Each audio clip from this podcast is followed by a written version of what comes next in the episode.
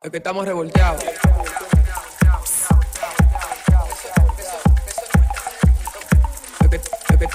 Que estamos revolteados.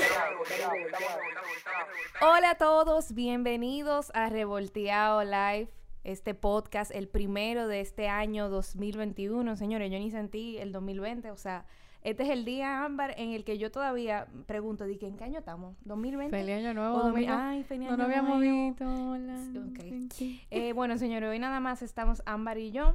Eh, Julio, eh, yo no entiendo qué es lo que le pasa a él, pero nada. eh, Le dimos de baja y Yami no pudo venir, pero Nada, estamos aquí y lo haremos aquí, muy bien. lo importante. Entonces, señores, hoy es un podcast muy especial eh, para mí.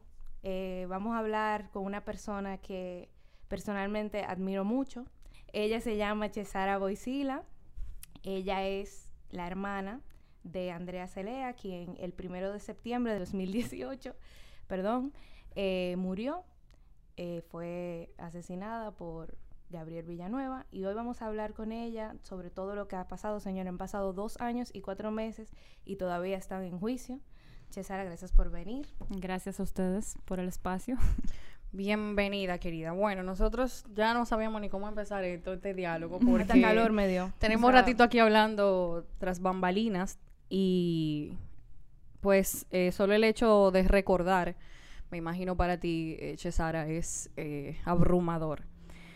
Yo voy a empezar este podcast con una frase que la leí, eh, bueno, la escuché en una entrevista, porque antes de traer a Chesara, obviamente nosotros tratamos de empaparnos del tema, es un, es un tema muy complicado, tiene de por medio, pues, eh, muchísimos procesos judiciales y aplazamientos y la, la, la, que son materias que Natalia y yo no somos expertas, pero eh, pues hay información que, que está ahí, que está al alcance y esa fue la que pudimos pues aglomerar un poco. En una de las notas de voz de Andrea, eh, luego de, del acontecimiento, em, ella le explica como a un amigo lo que pasó con, con Gabriel y ella, antes eh, como cuando vivían juntos y eso, porque ellos llegaron a vivir juntos, tengo entendido.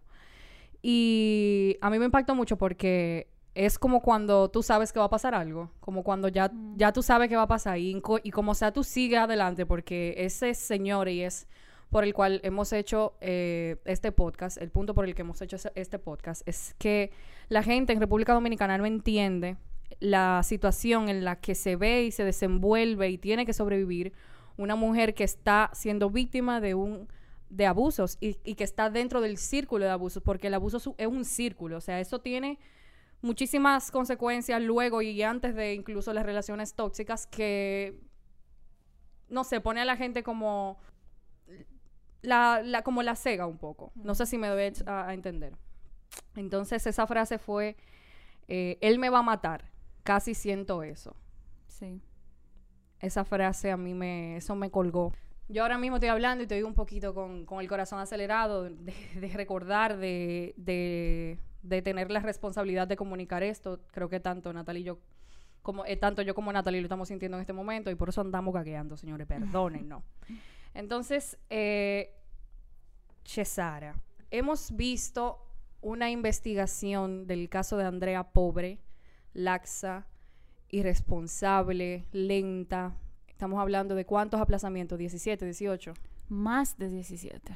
más de 17 Cuando, aplazamientos. sí, cuando todo, cuando todo comenzó, nosotros nos vimos eh, con una avalancha de aplazamientos, básicamente. Eh, llegábamos, nos presentábamos, no hemos faltado absolutamente ni una audiencia, ni una audiencia. Y bueno, siempre había un aplazamiento por X o Y razón. Casi siempre era un aplazamiento solicitado por la defensa de Gabriel Villanueva.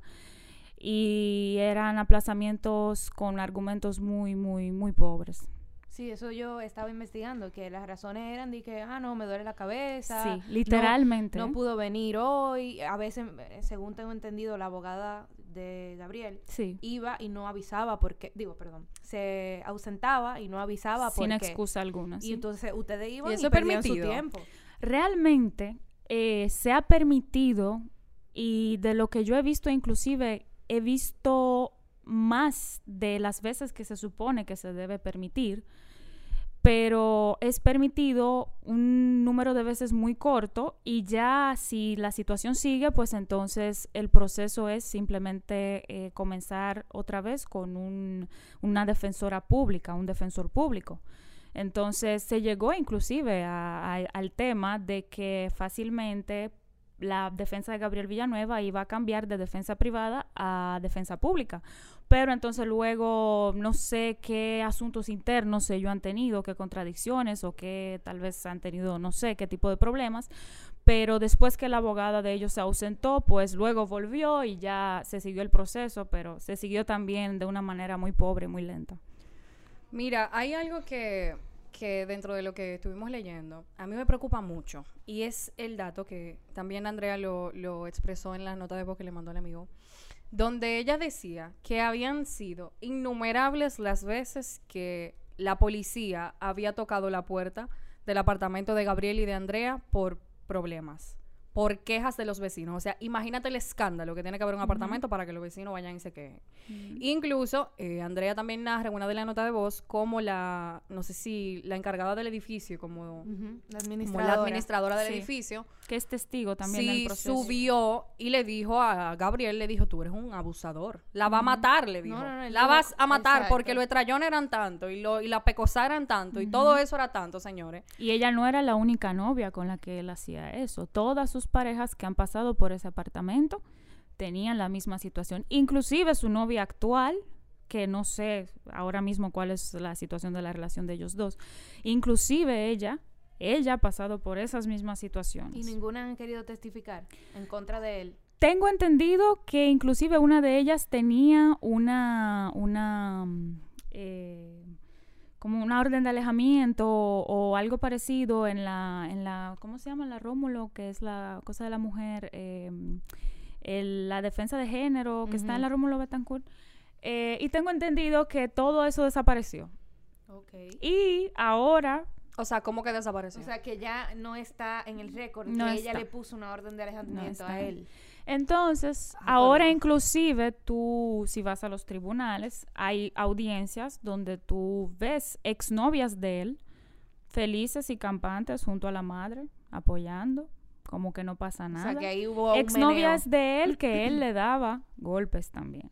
Y que hay pruebas que yo he visto con mis ojos donde ellas dicen que él las maltrataba. Tú sabes que lo grande es que eso de, de sus exnovias es una prueba, pero para mí hay tantas pruebas contundentes que no es posible que después de dos años y cuatro meses todavía le estén dando vuelta al asunto. O sea, el simple hecho de que, no sé, cinco o diez minutos de que ella se cayó, que el seguridad y todo el equipo del hotel fue a, a- a ver qué pasó, él esté saliendo y se haya ido por un taxi y dejado su carro espérate, ahí. Eso no, es sola- no, no, no, eh, no solamente esto, porque ahí yo también había oído sobre la teoría de un suicidio, donde, ah, donde se lo que la barra de defensa de, de la familia Villanueva Nona, esa gente, tenían era que Andrea se había suicidado. Entonces yo digo, pero qué persona que está con su novia, exnovia, amiga o lo que sea, la jeva se tira de un octavo piso y tú vas a coger su celular, vas a coger un taxi y te vas a ir y de a dejar tu carro. No, y te va a ir de ahí dejándola ahí. Cuando en el, en, en el levantamiento del cuerpo de Andrea Celea, señores, se especificó que Andrea duró dos horas agonizando, dos horas agonizando, donde ni una ambulancia llegó, que llegó tarde, No, la ambulancia llegó, pero ella duró después en la clínica dos horas. en agonía. Ok, bueno, ahí... Y la ambulancia llegó porque el seguridad fue que llamó y en ese momento fue que, que llegó, o sea, después, pero inclusive ellos nunca pero llamaron. reti- una vez vi quejas de que la ambulancia igual tardó. Igual tardan. Aquí las ambulancias Sí, tardan sí. muchísimo. No, Ay, pero que no como nos sea, seguimos. eso no Pero, fue lo que pasó. Claro, o sea, claro. Eh, Independientemente de eso, o sea, ¿cómo tú me vas a decir a mí que tu novia, tu compañera, tu amiga, quien sea, porque ellos alegan también que en ese momento ni Gabriel ni ella tenían una relación, pero la mamá sale en otros medios diciendo que la, la niña vive en su casa, Sí. que Andrea vive en su casa, entonces yo no entiendo qué relación es esa. No, y no solo eso, Ámbar. O sea, ella, ella, y vamos a decir que no fue así, que se suicidó. Tenía golpes en la cara. O sea, tenía. tu madre los habló, tu madre habló. Sí, tu madre habló y lo Y dijo. él incluso tenía rasguños de Sí. ella, porque ella O sea, hubo pelea. tratando de defenderse. Hubo. Hubo pelea, hubo enfrentamiento. Sí. Y, y, o sea, aparte de todo eso, hay otras pruebas. O sea, él tenía una orden de alejamiento. Solamente eso, tú eh, romper esa distancia, ese Sí, orden- porque la orden está contra ti, el agresor eres tú. Tú tienes que estar Exacto. muchísimo más pendiente que la víctima, O que eso sea, la gente no lo entiende. Que la víctima puede ceder como toda víctima me, de violencia. Claro, me tienen jartica con el tema. Ya tenía una orden, ella tenía que saber lo que se meten. No, señor, eso no es así. Eso no es así. El agresor tiene que estar bien preocupado por su orden de alejamiento. Claro. Y él no estaba ningún preocupado porque no solamente se fue para un hotel con ella, sino que andaban planeando un viaje para Constancia y otro viaje para no sé dónde. O sea, aquí hay muchos datos que no se han dicho. Y, ahí- si no lo han dicho, búsquenlo. Y con eso quiero entrar a este tema, que mucha gente... Me estoy regando. No, yo- yo- mucha gente empieza a, a decir que no, que porque ella estaba con él, que porque ella quería celebrar su cumpleaños con él. Sí, eso que lo hace porque- mucho con cada víctima de... Que de- porque ella era que lo buscaba, que ella Pero él lo en sabía, él, Parisito, él accedió, él lo sabía. que ella vivía en Parisito, que ella consumía droga. Y yo me pregunto, No, la ¿qué me importa? ¿Eso le da razón a él de abusar sobre ella, de darle golpe, de saber qué daño psicológico le hizo a ella, de matarla? No, ella puede darse toda la droga que quiera. A mí qué me importa. Él no tiene Esos ningún son sus problemas derecho. personales. Esos son O sus sea, problemas si fuera al revés. Eh, Eso eh, lo eso es muy buena pregunta. Eso es muy buena pregunta. Sí, que sí, yo sí, me la hice, revés. tú sabes cuándo, eh, eh, Cesar, ayer como a las 11, 12 de la noche, yo dije, venga acá. ¿Y si hubiese sido al revés? ¿Y si hubiese sido Andrea, una niña común y corriente que viene y mata a su novio adinerado de abolengo en este país? La justicia No- no hubiese hubiese sido tan durado ni un laxa. mes, ni un hubiese mes. meta- hubiésemos estado tan, tan lentos. Entonces, cuando uno oye estos casos de tanto feminicidio, óyeme, señores, ya el caso de Andrea, de verdad, tienen tanto, tanto, Sí. tanto sazonándolo que la gente se acostumbra de una u otra manera. ¿Tú entiendes? Igual que con el, el, el de Meli Peguero. Aquí se metió a Marlon preso porque aquí la gente salió a darle peña, eh, puñalada a esa mujer casi. Esa mujer la tenían que transportar de un lugar a otro con unos cacos porque le- la iban a matar. La iban a matar y la tienen en celda separada porque le- Entonces esa misma presión social es la que nosotros vinimos aquí a ejercer y a hacer ahora mismo con estos dos micrófonos. No, como llama la defensa de Gabriel Villanueva, dice que yo lo que hago es presión mediática. O sea, ellos llaman a mi deber de informar, a mi derecho de informar. Y hay que hacerle ¿Qué la presión. pasa? hay que haya hay que hacerla. mediática. Hay que Hay que hacerla. hacerla, Nosotros no funcionamos sin presión mediática. Ellos lo llaman como que es una, como que yo no tengo el derecho de hacerlo, como que Ay, yo no ay, ay, ay. debería. Cada vez que ven una cámara, tú ves las reacciones de ellos, inclusive en la última audiencia, cuando llegaron más eh, eh, reportero y periodista, eh, la defensa de él se puso la mano en la cabeza y dijo, ay, pero ¿y qué es esto, Dios mío? Es un show. Que, que la madre anda, anda en los pasillos diciendo que yo hago un circo mediático Bueno, y lo dice voceando para yo escucharlo y provocarme. O sea, es una cosa que el circo mediático lo están haciendo ellos. Porque recordamos como hoy, cuando los abogaditos de ellos salieron a decir que había un video donde mi hermana se quitaba la ropa. Yo no sé qué, qué guion. Yo, yo siempre he dicho que deberían ir a Hollywood porque de verdad los guiones que ellos sacan son de verdad de la mejor novela de, de, de, de verdad. México, de Televi- México. Televisa presenta. Sí, Televisa presenta. Y ellos salen ahí que había un video, ella quitándose la ropa y lanzándose. ¿Dónde está el video? Porque ellos no han incluido dicho video en las pruebas. El video no existe porque ellos, ellos son los que están haciendo el circo mediático. Y si tú quieres defender a la gente y tú tienes un video Ah, para ella- sacar a esa gente de ahí, tú lo hubieras sacado hace rato. O sea, que se Exactamente. Ella, cayó sin ropa. Sí, Sin ropa. mío. Sí, ella. y ella- nadie, nadie, desnuda. nadie se suicida sin ropa. Y más Eso como es lo que mujer. yo digo. Y yo escuché un argumento de tu mamá que considero súper válido.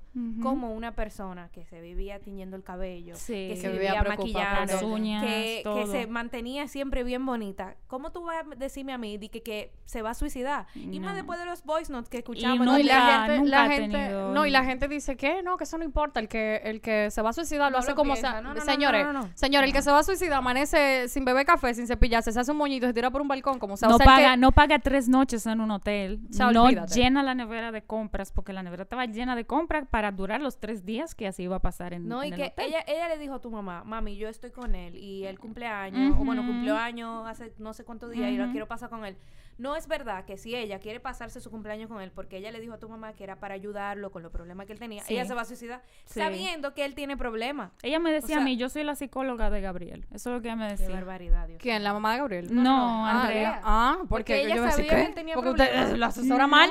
Porque No, tú y ella lo sabes qué pasa. La madre de él siempre la llamaba a ella. Cada vez que ella, ella la usaba a mi hermana como un tipo de eh, carnada Ajá. para controlarlo a él. Entonces, cada vez que él tenía un problema o cada vez que ella quería controlarlo a él, entonces ella acudía a mi hermana. Como la que- tablita salvadora. Sí, como Aún que a estando ellos separados. Sí, O sea, que ella tam- inclusive. o sea que ella también de cierta manera pone un piso con una alfombra roja y muchísimas flores para que ella pase. claro que sí. Con chale hace parte Claro del- que del- sí. Inclusive ella muchas veces ha querido dejar la relación y ella iba y la buscaba. Ella iba, entonces hay y que porque esa señora sale diciendo lo contrario.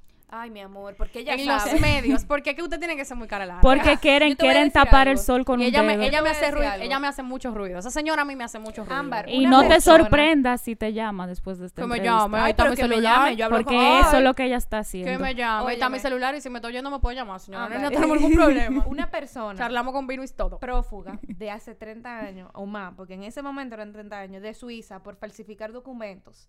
O sea, ella es prófuga, ella es prófuga ya. O sea, ya tú sabes la mente que tiene esa tipa y todas las cosas que ella ha escondido y la cantidad de gente aquí que ha dicho el comportamiento que ella ha apoyado de su hijo, todas las manipulaciones que ella apoyaba de su hijo. Claro que ella va a decir todos los disparates que le vengan a la cabeza. Ella me hace mucho ruido. Esa señora me hace mucho ruido. Porque que, eh, miren, yo le voy a decir una cosa, señores. Que era lo que le estaba diciendo a Natalie y a, y César antes de prender los micrófonos. Si bien es cierto que Andrea había impuesto una orden de alejamiento contra Gabriel y aún así ella se veía con él porque esto es parte del círculo Claro. de lo que corresponde. Y era como- una niña de 21 Claro, años. lo que corresponde. ¿Quién Imagínate sabe tú, qué ¿qué cosa le sabe? decía a él? Y si él la manipulaba. Sí, él la claro, manipulaba. claro Él- que la él- manipula. Él le decía a ella que él se va a matar. Además, que señores, hay que él no admitir algo. puede. Eso es algo que, que hay que hacer un paréntesis. Pero espérate, Va déjame de- seguir va mi con el mismo tema, Ah, va ok. con el mismo tema. Ella, él pudo haberle hecho todo lo que le hizo. Y no hay excusa. no le quita a ella el sentimiento de ella querer ayudarlo, y- porque ella pudo Sí. haber estado enamorada. No, Y una porque cosa ella, no quita la tú sabes lo que pasa, ella salvaba animales, y igual como ella salvaba animales, quería salvar gente. Eso, eso es lo que mucha pasa. gente tiene eso. Bueno, Ese tiene era el problema. Bueno, el punto es que yo, ella, ¿por qué me hace ruido? Porque en una entrevista, y lo voy a mencionar aquí ahora sin miedo alguno, porque a mí que me importa, en una entrevista... Cuidado que a mí me han demandado. ¿Qué me Gané importa? la demanda, pero No, me- ya, ya pasé por eso. Ah, no, ¿Qué? porque- Sí, yo, yo tuve una demanda con la ¿Por madre ella? de él. Ella me demandó a mí, Ah, sí, por difamación. Ah, qué chulo. Ay, Dios mío, Pero yo como voy a, como yo voy a hablar cosas donde Ah, qué chulo. ah, qué chulo. Como yo voy a hablar cosas y voy a mencionar datos que ella mencionó con su bella boca, ya no puede venirme con ese de atrás para adelante. a medios ese, públicos. ese tigueraje ya que lo haga en Suiza, aquí no, que aquí somos todos locos. no, ella es Entonces, marroquí. Ella ah, es marroquí. ya, Pero ya, fue en Suiza que ella... Judía marroquí. Ay, Dios Ah, ay, Dios. Entonces. ¿Qué fue lo que dijo? Ahora yo quiero saber. Entonces, ella narra mucho y menciona mucho cómo Andrea vivía metida en su casa, que era una niña mimada de su casa, que ella la quería muchísimo, que no sé qué, y que el día chica el hermano. Entonces, em, yo te voy a hacer una pregunta, Natalie. Retóricas, imagínatela. Bueno, yo, y yo que tengo hija, eh, eh, Cesara también, que somos madres, entendemos un poco más, yo creo que tú me vas a entender un poco más el contexto que te voy a explicar. Si mi hijo tiene una relación contigo, Natalie, tormentosa o no, y ustedes terminaron, ustedes terminaron ya, ustedes no- ya, ustedes terminaron. Y tú por X o Y razón sigue viviendo en mi casa, porque la señora alega que la mamá de Andrea la había botado de la casa. Eso- Lo cual es eso- mentira eso- también. Eso, eso, eso estamos en vemos, pero bueno. Tú ponte que tú pases mucho tiempo en mi casa, para no decir que viví en mi casa. Tú no eres novia de mi hijo ya. Tú no tienes que ver nada con mi hijo ya. Y mi hijo tiene una pareja que, o sea, una, una relación que inició luego que terminó contigo, ¿verdad? Que es el... Es el No, inició antes, Ah, porque pues él le fue infiel a Ah, ella. pues sí. pues a lo que estamos hablando. Entonces, bueno, eso es lo que está en la bandeja, ¿verdad? ¿Quién carajos? ¿Quién carajos? Que tiene un hijo, no con una de Andrea, sino con otra orden de alejamiento anterior a Andrea, de la otra novia, la que hablamos. Fue anterior a. Andrea, ¿verdad? Esa orden de Mm, alejamiento. eh, o no luego de recuerdo Andrea. si fue anterior, pero es una ex. Está bien, tiene. pero tiene dos. Tiene dos orden de alejamiento. Tú tienes un hijo problemático, porque la mamá que no sepa ver cuando su hijo es problemático, mi hermana no para más. Ella lo sabe. No tenga más muchachos, no tenga más muchachos. Entonces, si tú sabes todo esto y tú sabes cómo, cómo era la situación, que Andrea podía hacer esto, el otro, que no son asuntos de ella, que su hijo es tremendo delincuentazo, que tampoco son asuntos míos, ¿por qué tú haces como un jacuzzi, los metes todo a convivir ahí? Vivan, mátense toditos, sean felices. Y yo aquí, me- o sea, Andrea, ella narra incluso en una, como Andrea, para celebrarle el cumpleaños a Gabriel, Andrea va y le pide dinero a la señora.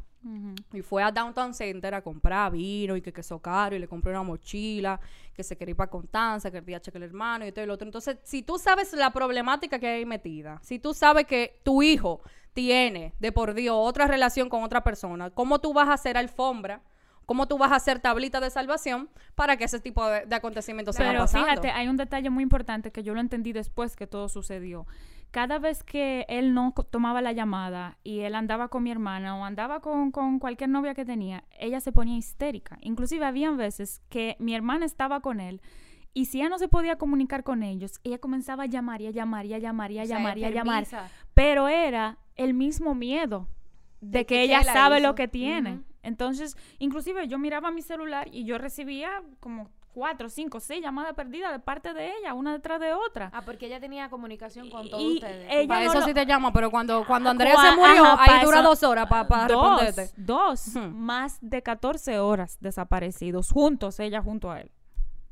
Más de, a ellos lo apresan la policía porque andan por ahí rumores diciendo él se entregó. No, no, no, no, él no se entregó. A Con él todo lo lo que hemos hablado aquí. y lo con lo- apresaron de que en la Blandino. Espérate, ¿Qué él hacía que- en la que- en el parqueo de la Blandino. no Y lo Andrea mejor- no fue velada en el Blandino. Y tampoco fue velada ese día porque eso fue un día después. Exacto. ¿Qué, qué él hacía? Veamos, veamos, veamos lo que tenemos nosotros de justicia. Porque para mí, nosotros lo que estamos hablando aquí vale y sobra como evidencia, como, como y contundente con que esto no fue que Andrea se lanzó, no fue que Andrea cayó, señores, la tiraron.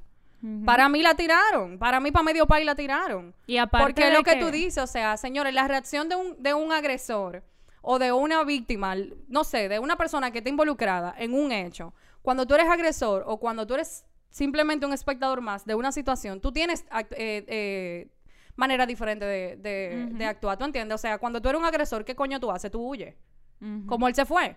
Ahora, si tú sido parte del escenario, ¿tú qué coges? Huyendo, llama una ambulancia, baja del octavo y le tira una sábana a tu novia arriba o a tu exnovia, como le quieran llamar. ¿Tú Ujú. entiendes? Llama a la ambulancia corriendo, llama a la policía. Lo primero que tú haces es decir, hey, yo estoy aquí presente. No fui yo, pero yo voy a atestiguar aquí. No, yo, yo no tengo nada que ver con eso. Y No, no, huí como la rata tu que... corazón, tu corazón, de, de aunque tú estuviste con esa pareja o no estuviste, nada más Claro. lo que a ustedes por los ser una persona, por ser una persona. O por ser una persona, porque hasta si yo estoy con un extraño y veo que pasa eso, yo bajo, yo voy huyendo, yo me quedo, llamo a una ambulancia.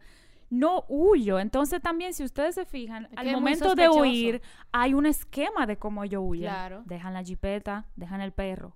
El taxi está abajo esperando, porque a todo esto el taxi Pobre no llega después. No, él Pobre llamó perro. antes. El único testigo de la escena es el perro. Pobre perro.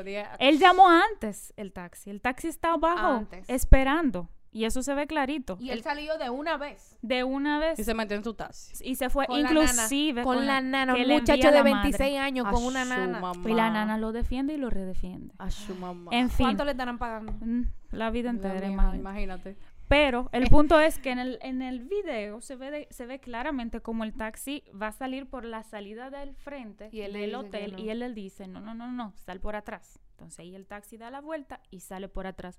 ¿Por qué tú estás huyendo en un taxi? ¿Por qué tú no quieres pasar por el frente donde está tu novia o tu exnovia agonizando?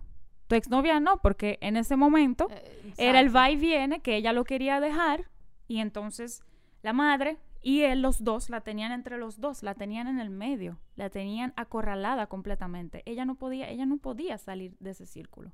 Era algo que, que yo le decía, deja eso a tu vida ya. No, porque me llamó, porque mira, la madre me envió a comprarle una, unas camisas a él que necesita ropa, que sí o qué. La tenían, como te dije Hay anteriormente. que ser muy de- descarado en esta vida. de la tenían de, de carnada, de, de De eso. de amor- amortiguador, Y una, no sé. una, una pregunta.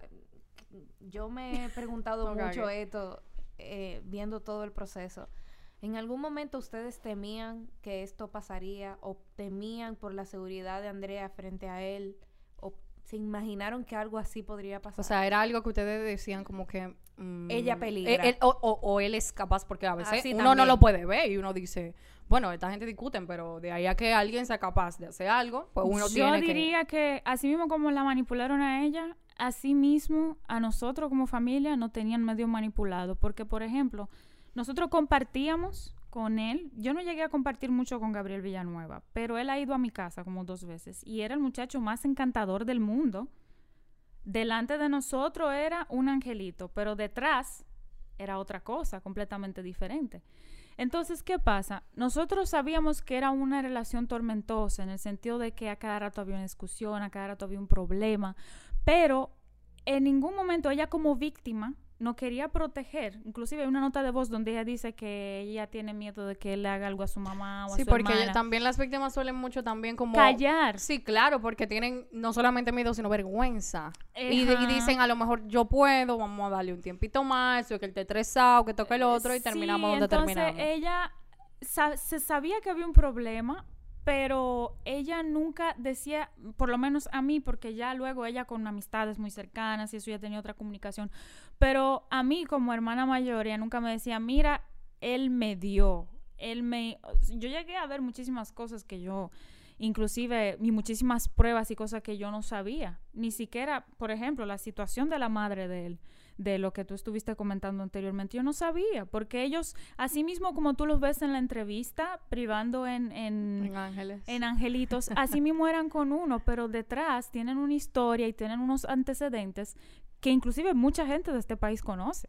Mucha gente de este país. Cuando eso sucedió recientemente, a mí se me estaba acercando muchísimas personas que tenían miedo a hablar, con que hasta me daban otra identidad. Mira, yo para ti me llamo María. Esa señora de tal cosa, tal cosa, y está planificando hacer tal cosa. O sea, se me acercaban personas que yo decía, pero ¿con qué clase de, de, de, de- qué es esto? ¿Con qué yo estoy tratando? gente- A mí, a mí me sorprende cómo Dios mucha mío. gente que puede testificar en contra de él por miedo y porque se dejan comprar no lo hacen. Y yo me pregunto, imagínate que le hubiese pasado a una de esas exnovias que él tuvo.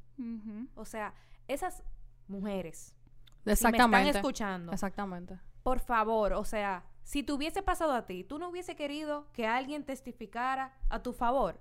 O sea, ¿cómo va a ser que tú le vas a dar la espalda justicia a de la algo, vida que, o sea, a testificar algo que que pasó. te pudo haber pasado a No, ti? y qué pasó, o sea, Claro. tú no vas a ir a decir mentira, ya ni a decir una cosa que te dijo otra gente, son vainas que tú viviste, o sea, si él te dio una galleta, eso basta. Para que Pero tú vayas y digas el tipo me dio una galleta. Esto es tan irónico que uno de los testigos que ellos tienen que van a hablar a favor de él es la madre de una exnovia a cual él agresaba. Y ella Así- lo sabía, Y obviamente. ella lo sabía y ella va a hablar a favor de él. O sea, esto es extremadamente irónico. Inclusive yo intenté acercarme a esa exnovia que él tiene con toda, o sea, intenté acercarme sin ningún interés. Simplemente quise conocerla, quise hablar con ella y me bloqueó, me borró de todos los lados. Eso es muy normal también en ciertas castas, como que evitan tener problemas y no importa que me, me machaquen a la hija mía, no importa que lo que sea, o sea, si queda embarazada lo tapamos. Eso es muy, eso es muy común de las élites de aquí. No, te sorprenda que aquí ta- todavía estamos en taparrabo en cuestiones mentales. Es una Ahora bien, yo tengo una pregunta, Chesara, porque con la teoría del suicidio, yo me pregunto, pero hubo un levantamiento de cuerpo, Sí. hubo una autopsia. Sí. Y la autopsia perfectamente, Médico, un médico legista. claro, que- perfectamente, sabe revelar si fue suicidio o no, dependiendo de la caída. Cuando una persona se suicida, cae diferente. Cuando una a persona... una distancia diferente del Claro, o cuando una persona la tiran, como fue este caso, cae a otra distancia. Entonces, eso lo- supongo que reveló que no fue suicidio. No, no fue suicidio. No fue suicidio. No. Entonces, al no O ser sea, la suicidio, autopsia confirma que no fue suicidio. Hay una... La teoría es la siguiente. Si el cuerpo cae cerca del, del edificio, si el cuerpo cae pegado del edificio, no fue suicidio. Si el cuerpo cae lejos del edificio... Claro, porque tú saltas. Eh, exactamente. Si el cuerpo cae lejos del edificio, eh, esa distancia implica que hubo un, un un impulso. impulso.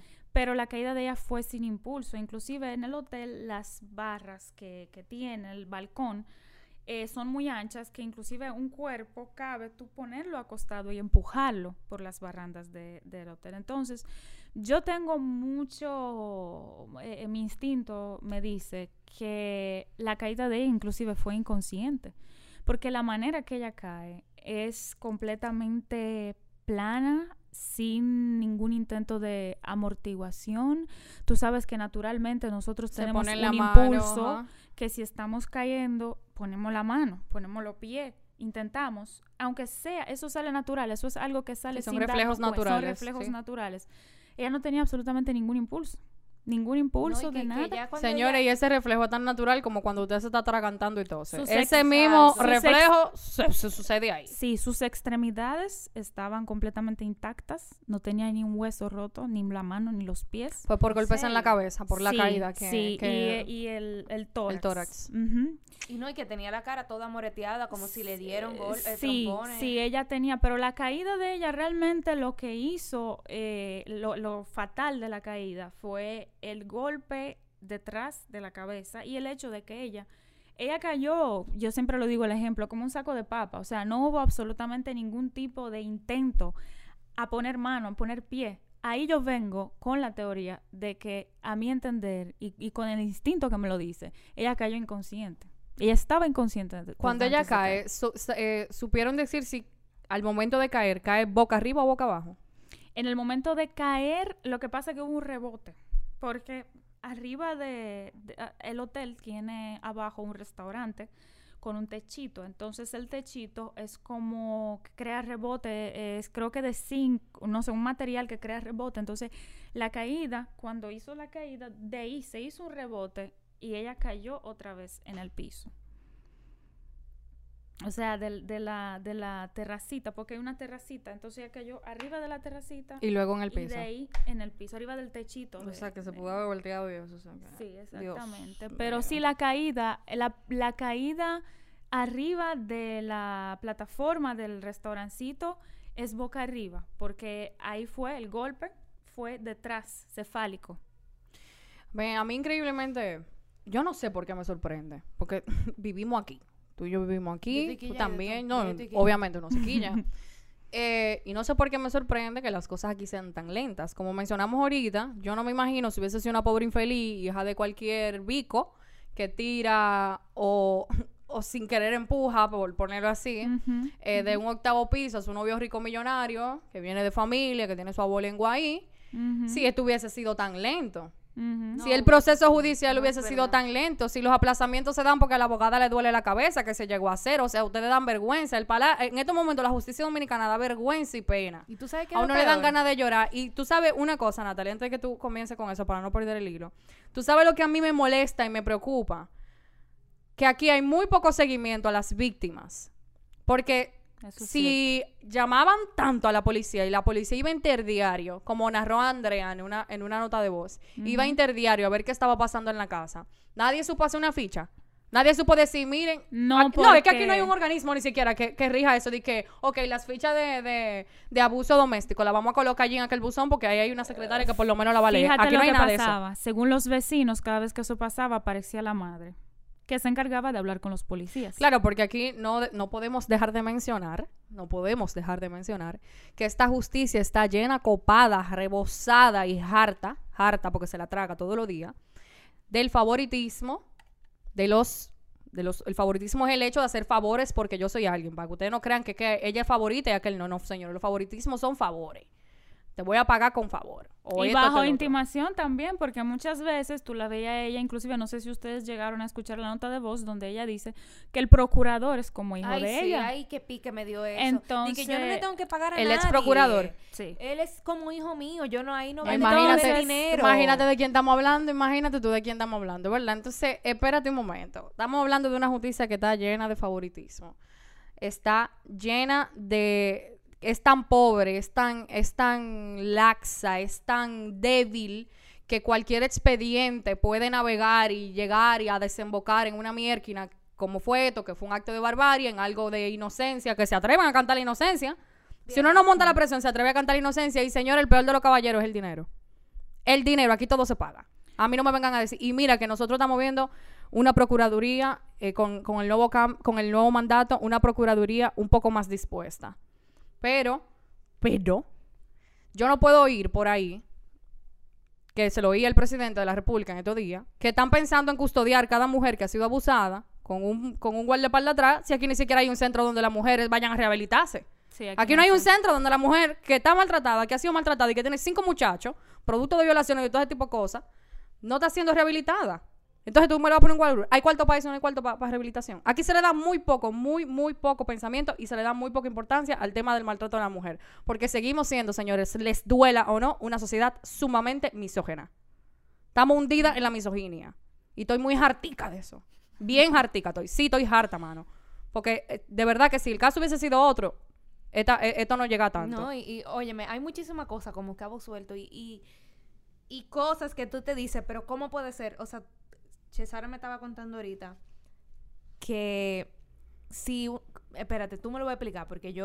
Lo de la madre que si tiene un hijo lo puede defender y no la... Explícame sí, eso. Sí, el. Código Procesal Penal aquí eh, favorece a la madre de eh, cualquier persona que cometa un delito. Oigan eso. ¿Cómo de que, cómo que- que- espérate, ¿cómo que Oye, favorece? Oye, esto, óyelo. Favorece. ¿Cómo que óyelo. favorece? Porque si yo soy madre de, bueno, mi hijo, Ajá. obviamente, y mi hijo hace un cualquier eh, Delito, cual- delito, cualquier, cualquier delito. cosa, Y ella lo encubre. No es yo tengo el derecho de De encubrirlo. encubrirlo. O sea, espérate. Por eso en está todo- Marlin, por eso está Marlin al salir de la En cárcel. todos los lugares del mundo, cualquier persona, si sea tu mamá, O sea que tú por ser mamá del delincuente, tú no... Tú no- lo puedes no- encubrir. no, y no solamente, tú no cuentas como cómplice.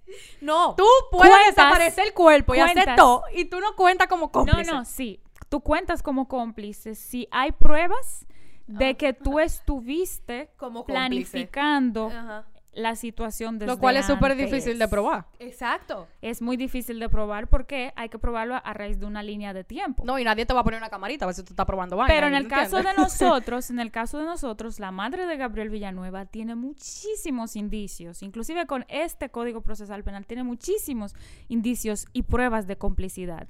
Lo que pasa que ella ha sabido de qué manera no inculparse y de qué manera poder salir en el buen dominicano limpia. Pero ella hay que recordar, hay que recordar que yo lo recuerdo una y otra vez porque no se ha mencionado mucho, que ella está con él desde antes, durante y, Y después. De lo acontecido. Todo el tiempo. Lo, inclusive cuando la policía lo apresa a él, ella está junto a él.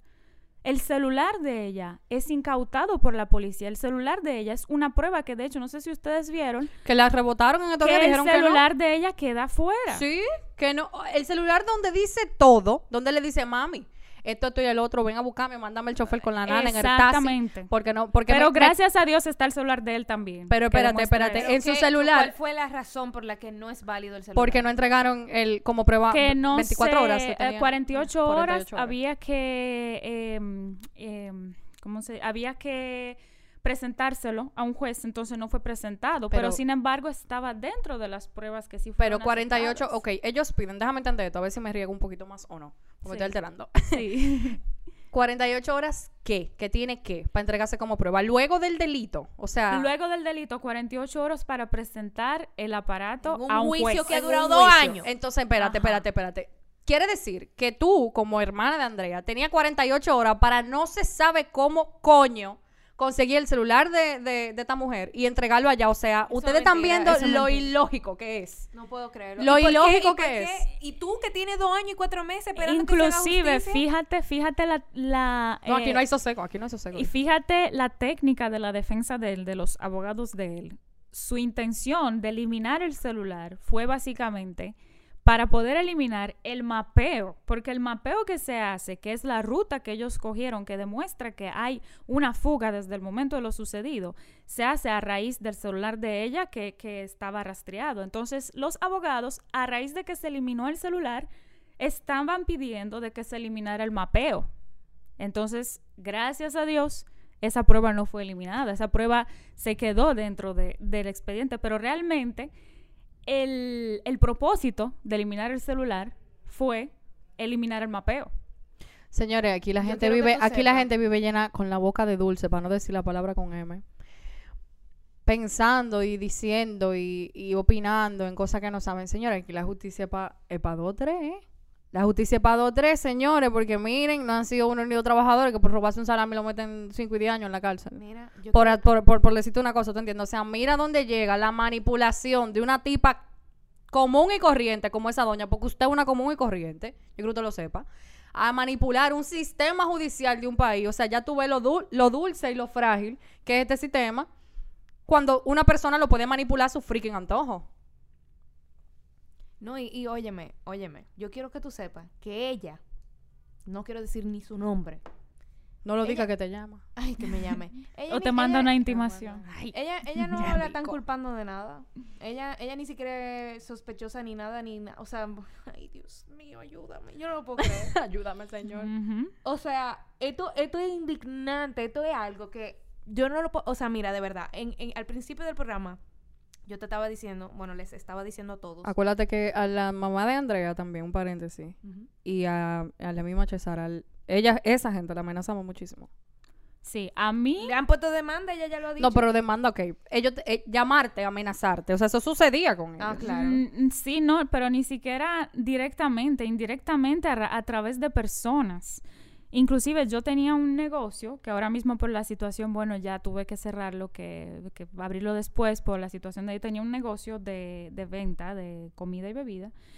Y yo, a mí me llamaron personas diferentes, de diferentes lugares, que ni siquiera se conocen entre sí, para decirme que inclusive la madre de él estaba planificando poner cosas ilegales, según ellos, poner cosas ilegales en mi negocio para luego mandar a la policía incautarme. mío. O sea, tú sabes lo que es tú tener que Un pasar- miedo eterno. Claro, o sea, ya Sin mencionar las páginas de Instagram Oye. falsas que aparecían y desaparecían y ponían comentarios sumamente morbosos de cosas que ni siquiera existían, de cosas que denigrando a mi hermana Ella, ella y la a mi dueña del país. familia. Ella es la dueña del país. la De doña, una no manera. Doña, usted compró el país. Eso es lo que- y, y llamando amigos míos, amenazando, diciendo, "Habla", y ahora, más nuevo, más nuevo, yo estoy recibiendo comentarios por parte de la defensa de él de que no siga hablando tanto del caso, que, o sea, que no, que, ¿por qué hacen las cámaras? Que qué tanta cámara? Que el circo mediático, pero que es mi O sea, que según ella, según ella, te matan a tu hermana y tú no tienes que hacer nada. Sí, me quedo Eso callada. es lo que ella quiere, que te maten Sí. a tu hermana y tú no tienes que hacer Sí. nada porque yo lo digo. Imagínate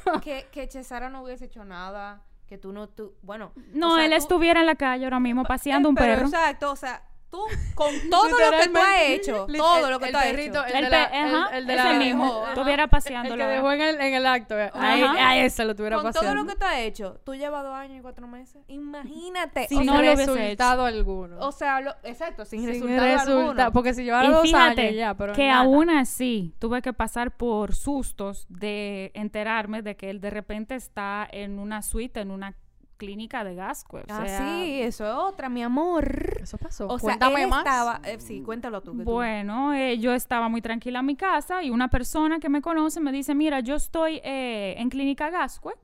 Si mal no recuerdo, sí, Clínica Gascue, porque lo trasladaron dos veces a dos clínicas diferentes.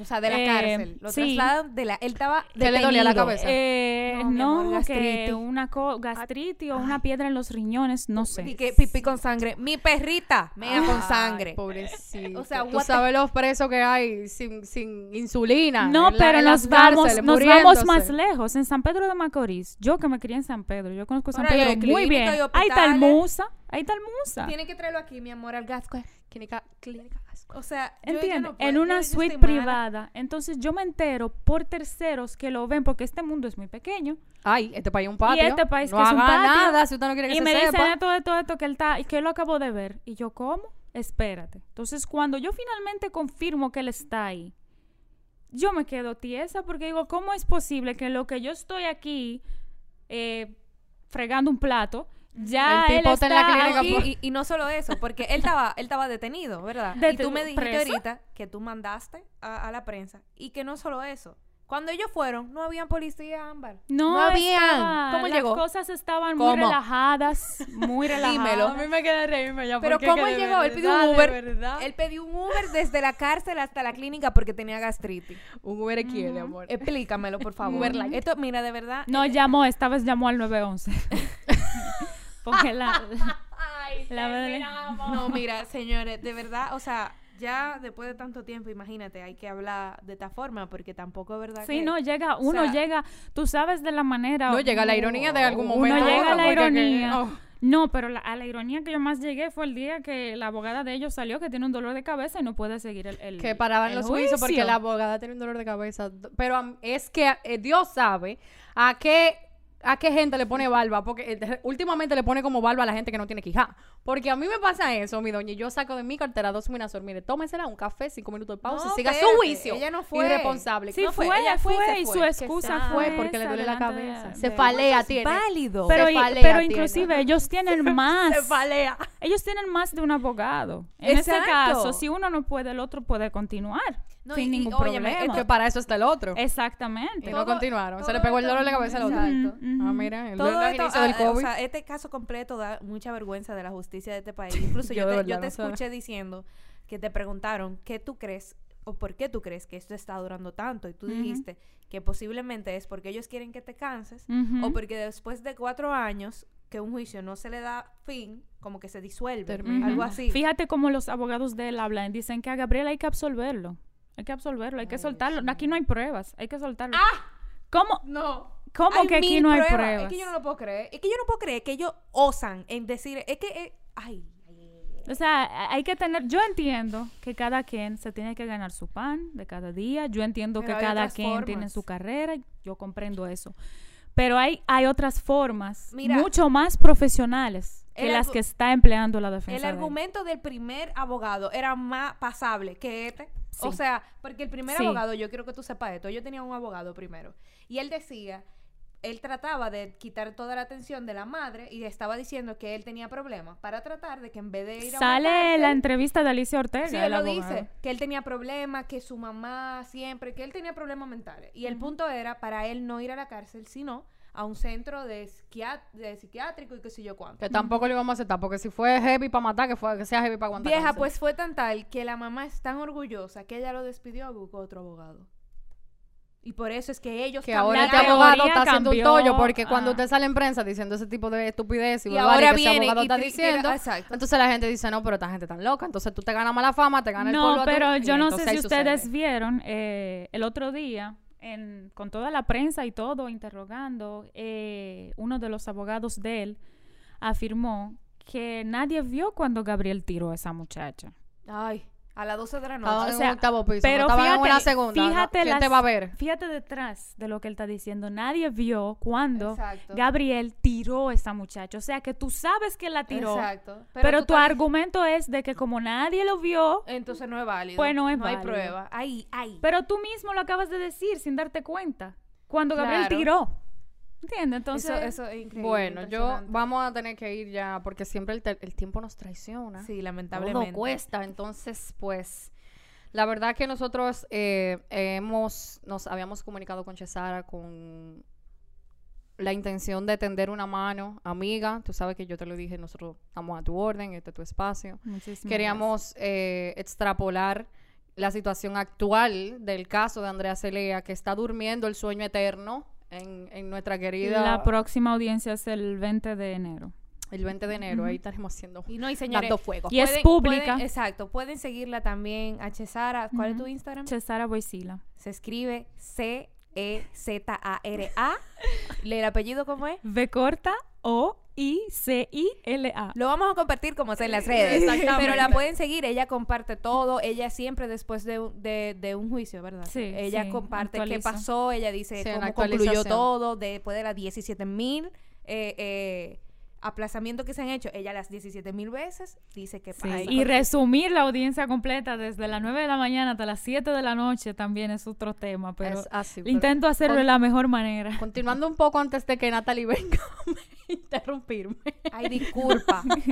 Nada, el punto es que nosotros, para nosotros en Revolteado fue, eh, es, eh, fue muy importante eh, esta entrevista o este, esta charla, realmente, porque no es una entrevista, es una charla, porque pues nosotros consideramos que tenemos una labor social muy grande, que poco a poco la estamos construyendo, la vamos a ir logrando y obviamente el caso de Andrea Celea forma parte importantísimo de eso. Así que señores, esto fue para que usted sepa que desde el primero de septiembre del 2018, dos años y cuatro meses después del asesinato de Andrea Celea, su familia, señores, no ha encontrado ningún tipo de sosiego en la justicia dominicana. Nada que les asegure que Andrea Celea va a pasar a ser parte de todos esos expedientes de mujeres que nunca se le hacen justicia. Nosotros vinimos aquí a hablar de eso y yo creo que tú- hemos terminado. Bueno, yo quería decir algo, pero tú no me ibas Da- a dale, dejar, mana, dale, dale, que libertad de Va a tener que aquí. cortar un par de cosas. Eh, no, bueno, ya de verdad, sí, para concluir, eh, quiero decirte que de verdad te admiro muchísimo. O sea, para mí es impresionante cómo tú has podido, durante todo este tiempo, no te has cansado, no te has quedado callada, no te has quedado sentada. O sea, eso es lo importante. Señor, imagínese perder a tu hermana y tú no poder hacer un duelo en paz. Tu única hermana.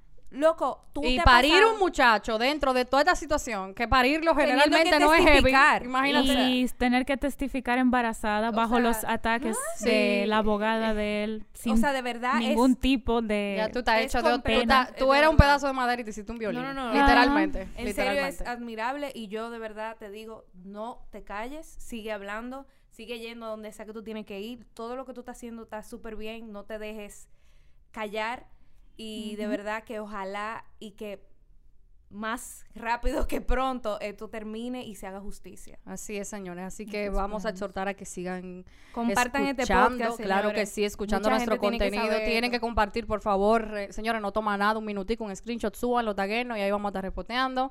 Síganos en nuestras redes sociales, arroba revolteado live. Y por favor, señores, como última exhortación, vamos a pedirle a las personas que conocen a alguien que está dentro de este círculo inmenso de la violencia, que siempre denuncien, señores. Los amigos tenemos una gran labor inmensa en esto. Los vecinos, los tíos, los hermanos, los primos, los El papás, vecino, el man. DH, el hermano, todo el mundo, el que vive cerca, el que vive lejos y el que sabe de ti.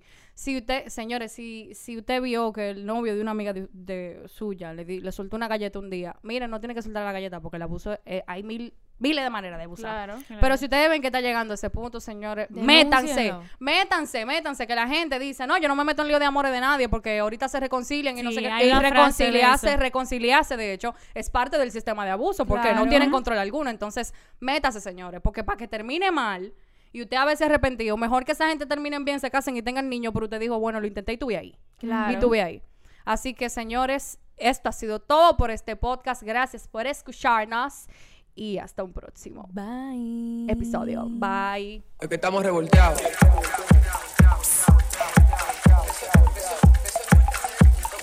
Es que, es que- es que- es que estamos revolteados.